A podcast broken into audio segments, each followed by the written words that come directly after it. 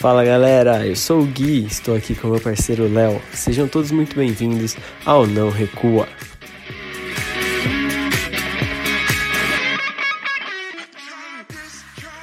Salve, salve, salve, meus consagrados, minhas consagradas. Não Recua está no ar.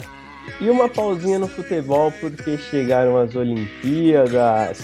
E já adianto, hein? Não vai ter Gabriel Medini nem Yasmin Brunet nesse episódio. Vocês que vieram só para isso, não vai ter, não adianta. Salve, Léo! Tô animado, hein? Olimpíadas na área, cara. Salve, salve, Gui, salve, meu povo. Espero que esteja bem. Antes de começar, pô, vou falar meio diferente hoje, talvez. Ó, tirei o siso semana passada, então tô meio baleado. Mas vamos que vamos, Olimpíada merece esse, nosso, esse meu esforcinho aqui pra gente trocar uma ideia. E, pô, eu vim aqui só pra falar de Edwin Brunet e e o Medina. Como assim, Gui? Que absurdo. O casal brasileiro. Não, não vai ter, não vai ter. Cara, eu tô rindo demais com os memes, velho. A criatividade que o, que o brasileiro tem para criar meme, meu Deus do céu. O Bom, Twitter vamos... tá como? Tá bombando, só fala disso. Imagina se ele ganhar, então, né? Mas, o Léo, vamos começar do começo, então? Porque as Olimpíadas têm uma história, assim, por trás dela, animal, cara. Tanto que, para começar a falar das Olimpíadas, a gente para lá na mitologia grega, porque acredita-se que as Olimpíadas foram criadas pelo Hércules, uma competição para homenagear seu pai, Zeus. Mas os primeiros registros são de 776 a.C., que aí os vencedores tinham seu nome registrado. Daí também surgiu o nome das Olimpíadas, porque alguns reis né, selaram a aliança é, no Templo de Hera, que é localizado ali em Olímpia, aí vem o nome das Olimpíadas. Louca essa história, hein? Olha a competição, o peso que nós estamos falando, né? É de muitos e muitos anos atrás. Tem uma, um contexto histórico gigantesco aí, né? Algo que vem lá, lá, lá bem de trás, né? Não é de trás, não, é muito, muito de trás. Mas é isso, né? Acho que as competições foram se modernizando, a gente foi andando para frente e a gente vai falar um pouquinho mais então sobre os Jogos Olímpicos modernos, né, que começam ali em 1896 com o Barão de Coubertin, e a gente vai então trocar essa ideia com vocês aí pela próxima horinha, 40 minutinhos. É isso, Gui? É isso. Vamos lá. Então, as Olimpíadas de 2021 era para ter acontecido em 2020, elas foram adiadas. A primeira, você lembra qual que foi, Léo? Se eu não me engano, foi na época das grandes guerras, né? Não teve Olimpíada ali Só na Foi adiada por conta, por conta da guerra, cara, para a gente entender um pouquinho do peso das Olimpíadas e principalmente da pandemia que estamos vivendo, né? E esse ano vai acontecer com muitas ressalvas. Não teremos público, o que vai deixar um pouquinho aí esse vazio, é, uma parte mais triste dessas Olimpíadas, mas que bom que a gente que, a, que Tóquio conseguiu se organizar para ter e torcemos para dar tudo certo, né? Para não é. acontecer nenhum agravamento dos casos. A gente estava conversando ontem, né, Yugi, e é, é, vai ser triste não ter aquelas imagens, né, com, os, com o público vibrando com os atletas, assim, né? A Olimpíada, que ele, ela não é o grande evento do mundo, porque ela perde em, em visibilidade para a Copa do Mundo, mas é o grande momento dos atletas das modalidades menos vistas teriam um grande público, né? Então, é, seria incrível a gente poder ver atletas de várias modalidades, modalidades, podendo competir com a sua torcida do lado, né? Ou, ou, mesmo com os japoneses estando nas arenas, mas infelizmente pelo Covid-19 a gente não vai ter público nenhum. É, exatamente, é um ponto bem triste. Vai dar um vaziozinho, né? A gente vai ficar assistir as competições, não ver a torcida ali, vai, vai dar uma dorzinha no coração, mas tomara que dê tudo certo. Bom, como que vai funcionar então esse bate-papo? Vamos começar a falar de 2021, Tóquio. E para isso, Léo, vamos falar um pouquinho das modalidades que vão entrar a partir dessa edição, né? Temos o skate, o surf, a escalada, o beisebol e o softball, né? E também o Karatê. Esqueci de algum? Acho que não, né? Não, não, vão ser esses aí. E tem que, vamos lembrar que o skate, ele vai se dividir ali em duas modalidades, né? Que vai ser o skate park e o skate street. O street skate, skate street é aquele street league normal, né? Que a galera anda mais comum, que a gente consegue ver a Pamela Rosa, a Letícia Buffoni e a Raíssa Leal andando. Que eu conheço um pouquinho... praça tem, quase. Exatamente. Eu conheço um pouquinho mais do skate, então é o que eu consigo falar um pouco mais. Então, tô ansioso para ver o skate na Olimpíada, viu, Gui? Tô bem ansioso. E o karatê também, porque meu pai, ele lutou karatê durante muito tempo. Ele é faixa preta, olha aí que beleza. Seu dono, um beijo, então, inclusive um abraço para você. Competiu muito tempo, foi vice-campeão paulista lá nos anos 80. É Pô, mesmo? Muito legal poder. Foi, foi, muito legal. Eu tenho a, a, a, primeira medalha que eu ganhei na vida foi dele, né? Ele me deu a dele de vice-campeão paulista. Tem aqui ainda. Não vou mostrar porque é podcast, né? Mas eu posso postar no nosso Instagram qualquer Pô, dia. Que irado, vocês irado bom, bons tempos. Ele tá muito ansioso para ver também o karatê, como é que vai ser nessa Olimpíada aí. Bem da hora, bem da hora. Eu tô muito animado com o surf com o skate, não surfo, não ando de skate. Já me arrisquei um pouquinho no skate, mas não deu. Mas de vez em quando eu até tento andar, mas é andar é ficar em pé que eu falo, tá? no surf eu também é já tentei, já tentei ficar em pé, mas é ficar em pé só, por alguns segundos. Pegar eu jacaré tô... conta como surf? Senão eu já fiz. Ah, eu acho que a gente pode contar, viu? Pra galera achar que, que nós somos bem atletas aqui. Exato, exato. e eu tô muito animado porque eu sempre assisti surf skate pela TV. Eu piro, cara. Tinha o canal off, ó. Manja o canal off. Mano, eu ficava sei, sei. horas assistindo surf. É, circuito Mundial de Surf eu assisto. Quando não dá, eu entro pelo aplicativo do, da WSL. Cara, eu piro no surf. Sem contar que as chances do Brasil ganhar medalha são gigantescas nesses dois esportes. Então tem alguns atletas que eu gosto muito no skate, o Nige, a Sky Brown, a Raíssa, a torcida. Eu acho, eu acho. Daqui a pouco a gente vai falar um pouquinho mais sobre as maiores esperanças do Brasil. Mas eu me arrisco a dizer que a maior torcida brasileira está pela Raíssa, velho. Não tem como, Gui. Para mim, a fadinha, né? A galera chama ela de fadinha, né? Ela é muito novinha, ela tem 13 anos, né? Ela anda desde os lados 6, 7, assim. E ela sempre dá uma culpa de fadinha, né? Para colocar ali, né? Que mulher também anda e tudo mais. E, poxa, ela é inacreditável. Sigam no Instagram ela lá, ela é muito boa nos stories, assim. E tá rolando uma comoção no Twitter com ela também. Então, Meu, acho que ela vai ser a queridinha do Brasil. Eu tô acompanhando os stories dela e parece que ela tá numa viagem de escola, sabe? Viagem de terceirão, essas coisas. Parece que ela tá nessa é. viagem, ela tá curtindo demais. Nem terceirão, Gui, vai ser aquela para quem aqui Nem em São terceirão. Paulo é, é, quando a gente ia pro Play Center ali, lembra? No sétimo, sétimo ano? É Nossa, é bem bons isso, tempos. É bem é. isso. É, a gente já se adiantou um pouquinho, daqui a pouco a gente volta para falar sobre os atletas brasileiros, as esperanças do Brasil de medalha. Aí a gente conversa mais sobre a Raíssa e muito mais. Mas, ô, Léo, eu quero saber, quais são as competições, quais atletas, não só brasileiro, no geral, que você tá mais animado aí para ver, cara? Putz, tem algumas coisas que eu curto muito ver, né? Eu quero muito ver o Ted Riné, que é um judoca francês, que ele é simplesmente imbatível. Ele perdeu uma luta nas, acho que ele disputou, se não me engano, quatro Olimpíadas. Ele perdeu uma luta em quatro Olimpíadas, assim. Então, eu estou muito ansioso para ver o Ted Riné, muito ansioso para ver também a Simone Biles, né, que é uma é uma ginasta ela é incrível, né? Americana que assim, ela é algo absurdo, né? A gente não pôde ver a Nadia Comaneci, né, que acho que é a grande nática de todos os tempos ali dos anos 70, que era da União Soviética, né? Ou ela não era romena? Agora não lembro. Acho, acho que ela era romena. Mas a Simone Biles é assim, é, um, é, é algo sei lá, ela, ela, é, ela, é, ela é o Bolt, ela é o Phelps, sabe? De tão dominante como é, ela é no, no esporte, ela é um absurdo. Você chegou a ver a entrevista dela esses dias? Não, ela, não assisti. Ela falou que os jurados tiram nota dela por alguns erros que os outros, os outros cometem, mas eles não perdem. Ela, por ser a Simone Biles, um errinho dela, eles desconsideram mais. Eu fiquei pensando, cara, será que é verdade? Porque senão ela estaria muito acima dos demais. Eu, não, eu acho nisso. que ela está muito acima dos demais, porque eu acompanho não tanto assim, mas acompanho alguma, algumas coisas que passam na, na TV, assim, né, sobre a ginástica, e acompanho muito no Rio 2016 também, e ela é algo fora do comum, assim. Ela com certeza é aquele talento que a gente que, que é muito talento, muito trabalho, né? Ela treina demais, mas ela tem um talento assim absurdo para o que faz. Então ela é realmente se destaca muito. Então ela é com certeza uma das que eu quero mais quero ver nas Olimpíadas. Acho que eu ficaria com os dois, o Ted Riney e a Simone Biles, Gui. E você?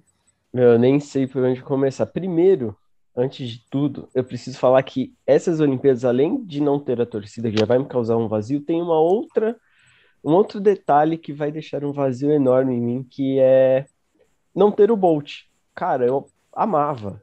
Parecia, tipo, era um evento que eu ficava ansioso para ver as corridas do Bolt, né, as competições que o Bolt ia participar.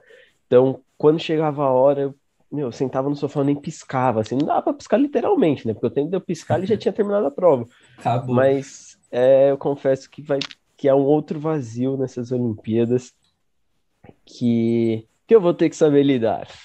Poxa, eu vou colocar o Phelps aí também, viu, Gui? O, o Bolt Phelps e o Phelps. Também. Por isso que eu coloco assim, o Bolt, o Phelps e a Simone Biles, assim, como dominantes, assim, não tem como. No que eles fazem, eles são muito dominantes. E quando você vê alguém que é tão dominante num esporte tão competitivo quanto atletismo, quanto natação ou ginástica, você tem que só fazer que nem alguém faz, sentar e apreciar, não tem o que fazer. É apreciar. Com, com, certeza, com certeza. Então, mas eu tô muito animado, eu já falei um pouquinho do skate, mas o Nadia é um cara que eu quero muito assistir, o Nadia e Sky Brown, são dois atletas que eu piro muito nos dois. Uh, eu quero muito assistir como a Naomi Osaka vai se comportar nessas Olimpíadas. É uma atleta que vem marcando história com 23, 24 anos, né? Já está marcando história no cenário esportivo mundial, no tênis. Continuando um pouquinho no, no tênis, o Djokovic, ele pode é, também fazer história esse ano, porque ele ganhou, não sei se dois grandes slams. E aí, se ele ganhar as Olimpíadas e ganhar mais o próximo Grand Slam, qual que é o próximo? Você lembra? Eu não lembro de cabeça. Não sei, não sei, Gui. É, e aí tem um. Ele pode. É um feito que poucos atletas do tênis conseguiram fazer, ganhar todos esses grandes slams, mais as Olimpíadas na, no, mesmo, no mesmo ano, né? É, então... A gente tem aquele, aquele, aquele fascínio por, por Federer e Nadal, né, que estão há tanto tempo no, no, no, tênis aí, mas vou mandar um salve para o amigo João, João Olegário, que já me alertou isso, mandou várias coisas para eu ler, para a gente discutir isso. Novak Djokovic é, sem dúvida, o maior tênis da história do mundo, não tem como. Ele tem mais títulos, ele ficou mais semanas como primeiro colocado, ele é um absurdo, a gente não percebe porque Federer e Nadal estão há muito tempo aí, mas ele também está e está ganhando. É um absurdo. E Apesar acho... dele ser antivacina, né? Então ele é, já então... conta contra ele isso aí. Eu mas como atleta que... dentro da quadra.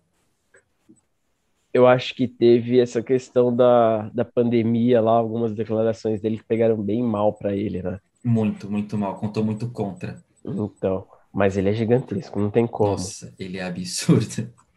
E o surf, como eu já falei, o surf eu também estou bem animado pelos atletas brasileiros que vamos falar daqui a pouco.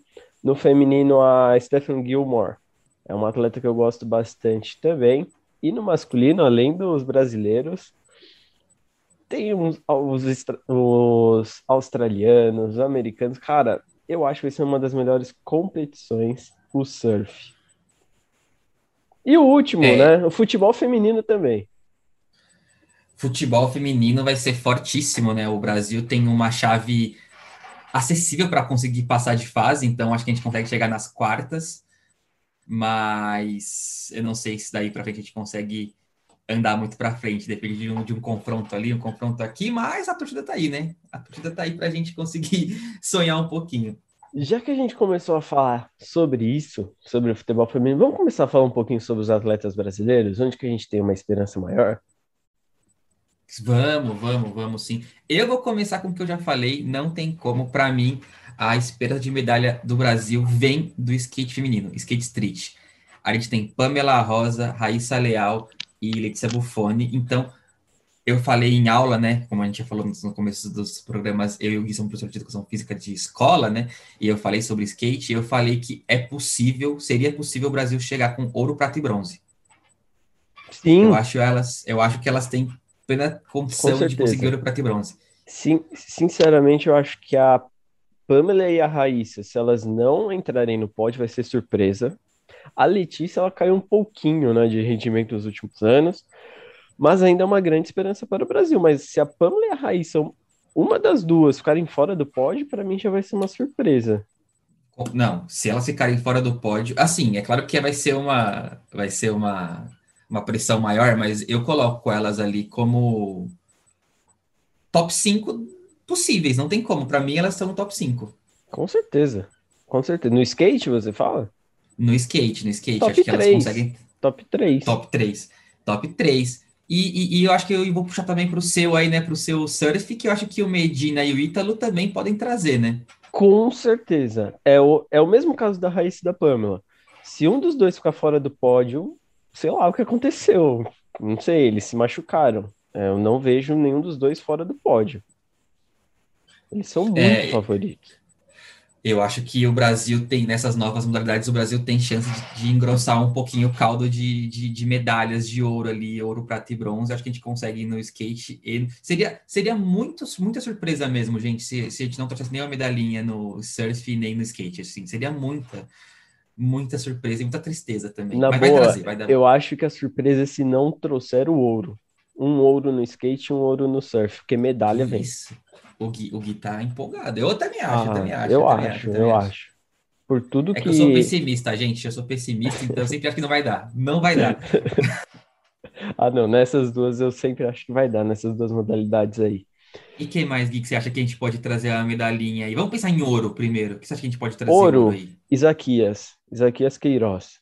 Isaquias, fortíssimo, né? 2016, a gente viu ele pré de 2016, assim, ganhar uma conotação muito forte por por estar treinando muito bem, por ter um, um técnico russo, né? E ele foi muito bem, não conseguiu nenhum ouro, né? Acho que ele pegou uma prata e um bronze, ou uma prata e dois bronzes, agora não lembro. Mas foi muito bem. Então acho que o Isaquias com certeza pode trazer um ouro, sim, com certeza. E eu sei que você é um apaixonado pelo vôlei. O que que você acha da chance do Brasil no vôlei? Eu acho que o Brasil no vôlei masculino vem fortíssimo. O Brasil tem um time absurdo. O Brasil consegui... o Brasil tem o Leal agora, né, um, um cubano que é naturalizado brasileiro, que jo jogou um tempo no Cruzeiro aqui no Brasil, joga o fino. O Brasil tem o Wallace que o Brasil tem o Wallace, Lucarelli e Leal para revirar a bola. Tem o Bruninho jogando muito. Então, acho que a gente tem o Lucas no meio também. Então, a gente tem um time muito forte. Eu acho que o Brasil é candidato seríssimo a ser medalha de ouro ou pegar top 3, assim, muito, muito forte.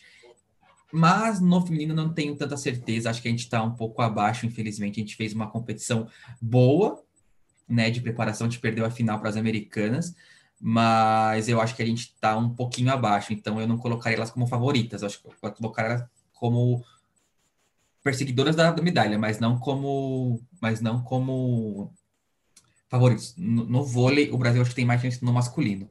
Mas ambos fortíssimos, né? E vôlei de praia, né? Que no circuito mundial a gente vem muito bem com a Agatha e Duda, né? Só voltando um pouquinho no vôlei, é uma dica minha, tá? Não é do não recuando, é minha, minha mesmo. Sigam o Douglas nas redes sociais, porque é risada 24 horas com os stories dele, cara. É muito bom os stories do Douglas. Porque ele é comédia, não tá escrito, né? O Sensacional. Líbero também, o Líbero que não foi convocado, o Mike, é muito engraçado, velho. O Douglas é muito. Puta, é outro que tá Esse aproveitando o Tóquio pra caramba. O que o Não, Gabriel Medina não vai aproveitar, ele vai. E só para fazer né, um, um parênteses rapidinho, então, o porta-bandeira brasileiro será o Bruninho, né? Então, o vôlei vai estar bem representado aí, representando a gente na, na abertura das Olimpíadas, né? É ele e a Kathleen Quadros, né? Vai ser bem legal ver os dois. No, já que a gente falou do vôlei, você se arrisca em mais algum esporte coletivo? O Brasil ganha medalha? Futebol masculino, talvez? Para medalha, acho que futebol masculino sempre, né? O Brasil vem, vem com um time forte. A gente até pensou se existe um, um, um time favorito para a Olimpíada, mas eu e o Gui não conseguimos pensar em um time favorito. Que é uma incógnita, né? O futebol masculino. Sinceramente, pra mim não devia nem estar nas Olimpíadas, mas sei lá. É, eu tenho essa discussão, assim, é uma discussão pautada para o futebol, né, rapidinho, para quem ouve a gente e curte esse, esse tema.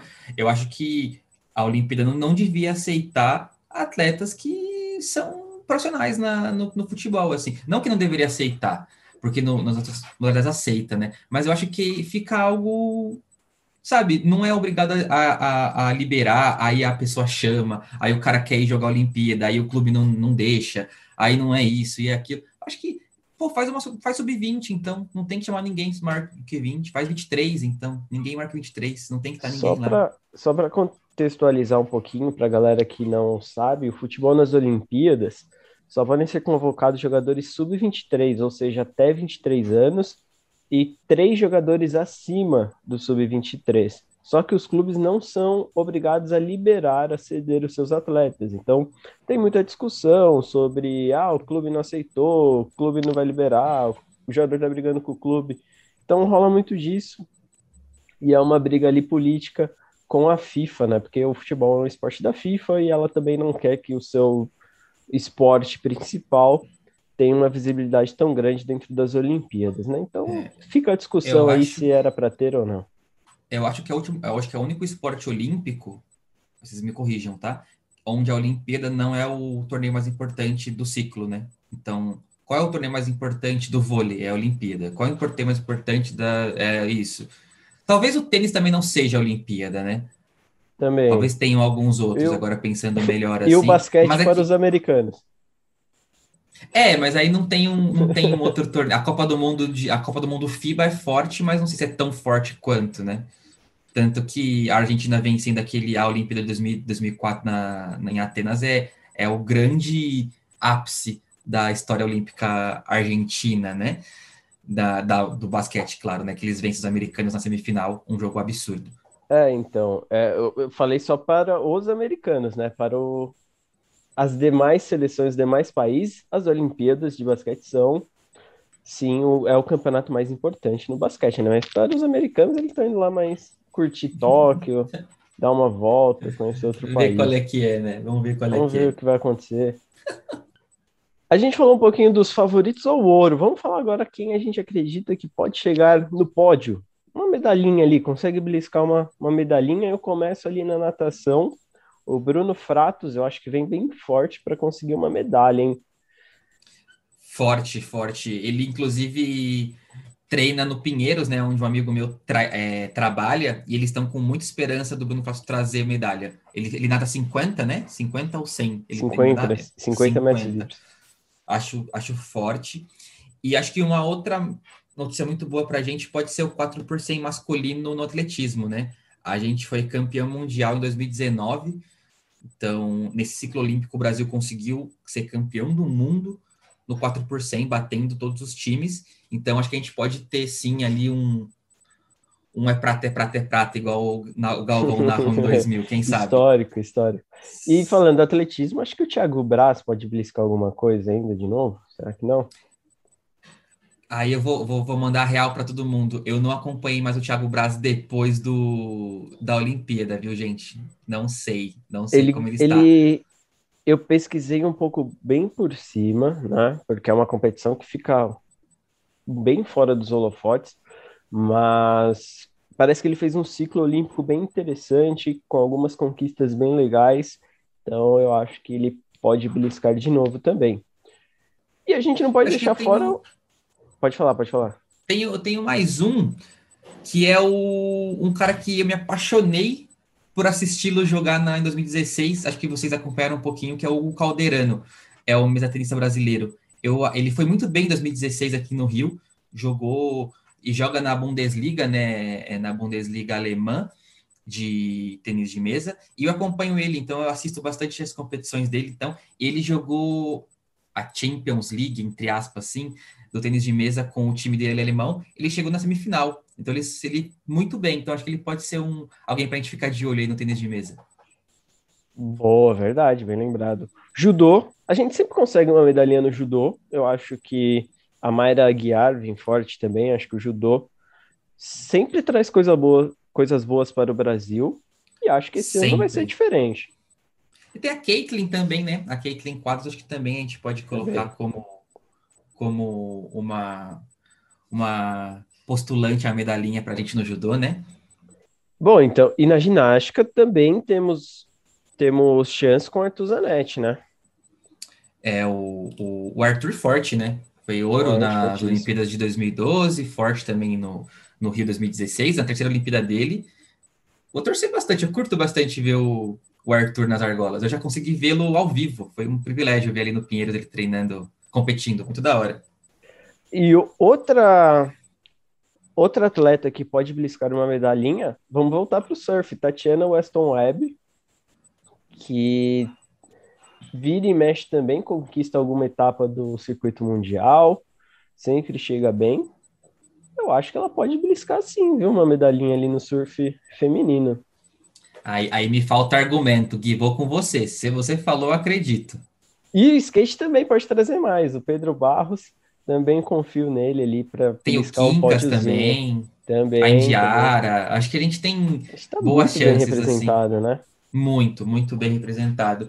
Tem algumas pessoas que a gente. Eu lembro do Felipe Vu também, 2016, né? Quem, quem lembra que ele é aquele atleta do tiro que tem lábio leporino, que conseguiu, que perdeu a, o ouro aqui no Rio 2016 na último tiro pro, pro vietnamita também. Ele tá concorrendo bem, né? A gente tá, pessoal, só para falar, a gente não é expert em esportes todos, não. A gente tá lendo não, não aqui mesmo. uma reportagem da Globo, vendo, a gente, a gente deixa, deu uma gente antes.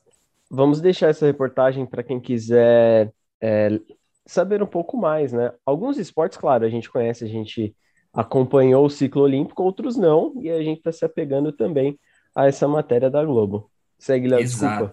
Exato. Não, só para falar do Felipe Vu, que ele foi muito bem no Rio 2016, perdeu a, o ouro no último tiro, foi muito triste assistir a competição dele, mas eu acho que é legal também a gente, a gente ver que o Brasil tem esses atletas em, em modalidades que a gente não tá tão acostumado a assistir, né? E o que é muito louco de ver, porque a gente não vai entrar na discussão aqui agora, né, de como o modelo brasileiro é horroroso para o esporte, né, para como os atletas são tratados e como eles têm pouco investimento, mas para o que o Brasil investe, o Brasil ter, ter o que tem assim de, de, de resultado é um absurdo. Então, essa galera que treina, que se dedica, que vai lá representar a gente, pô, tem que aplaudir muito essa galera, que são muito guerreiros, velho.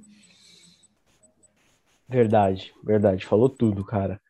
É, acho que em Rio 2016 tentaram investir um pouco mais, porque as Olimpíadas iriam ser aqui. Depois disso já teve vários cortes de verba.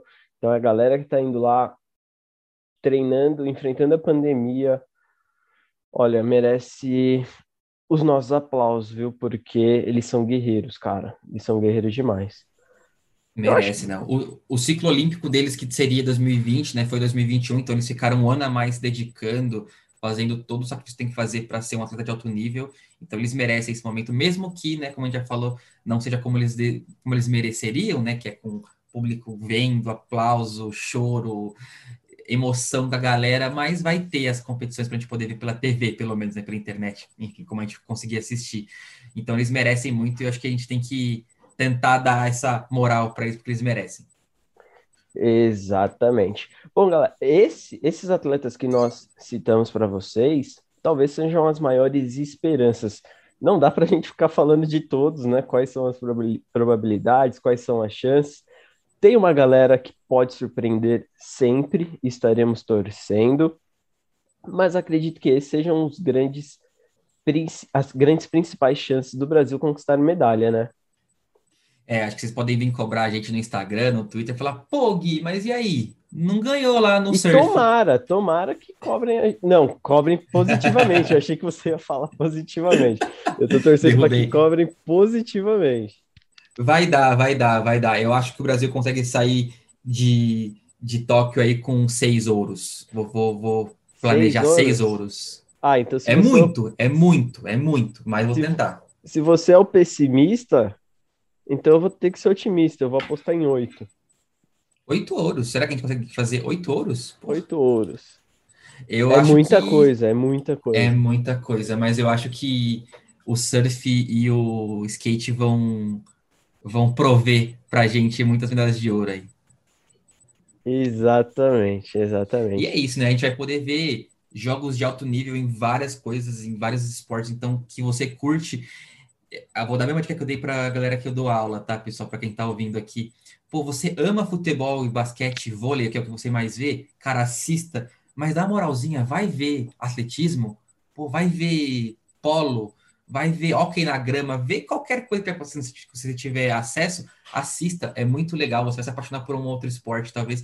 Conhecer uma história legal, conhecer uma prática nova, acho que é, a Olimpíada tem essa, essa magia de encantar a gente a partir do esporte, e esporte que a gente não tá vendo sempre, né, então, pô, legal demais você quer ver o Ingapé pela França no vôlei, veja, pô, mas vai ver também a natação, vai ver a maratona aquática, vai ver a esgrima, é, vai atrás da maratona, que talvez seja a competição com o maior charme das Olimpíadas, né? O Kipchoge, que atleta maravilhoso, cara. É, ele, ele destrói recordes, né, na, na maratona.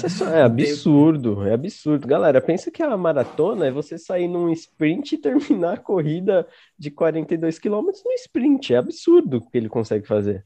Os caras fazem. Acho que a média de velocidade dele é tipo assim: 17 por hora. Se você pegar em São Paulo de carro, você não anda 17 por hora. não tem como. De ao leste você não anda mesmo, não. Não anda, não tem jeito. É, é um absurdo. Então, o que eles fazem é, é, absurdo. Tem, enfim, acho que a Olimpíada ela é rica por isso, porque ela tem histórias de pessoas e de esportes que a gente não está tão acostumado a ver. Então, acho que cabe a gente poder assistir. Sei que vai ser ruim o horário, né? Putz, é de madruga, mas, né, aquele, aquele dia não, tá, não tem rolê para fazer, né, na pandemia. Pô, vira madrugada vendo alguma coisa aí, vendo um, um handball. E se fosse Copa do Mundo, a gente acordaria para assistir. Aí você né? mandou. Pô, então vamos assistir as Olimpíadas, cara. É Aí você mandou. Prometo para vocês que é bem massa. Vai ser bem massa.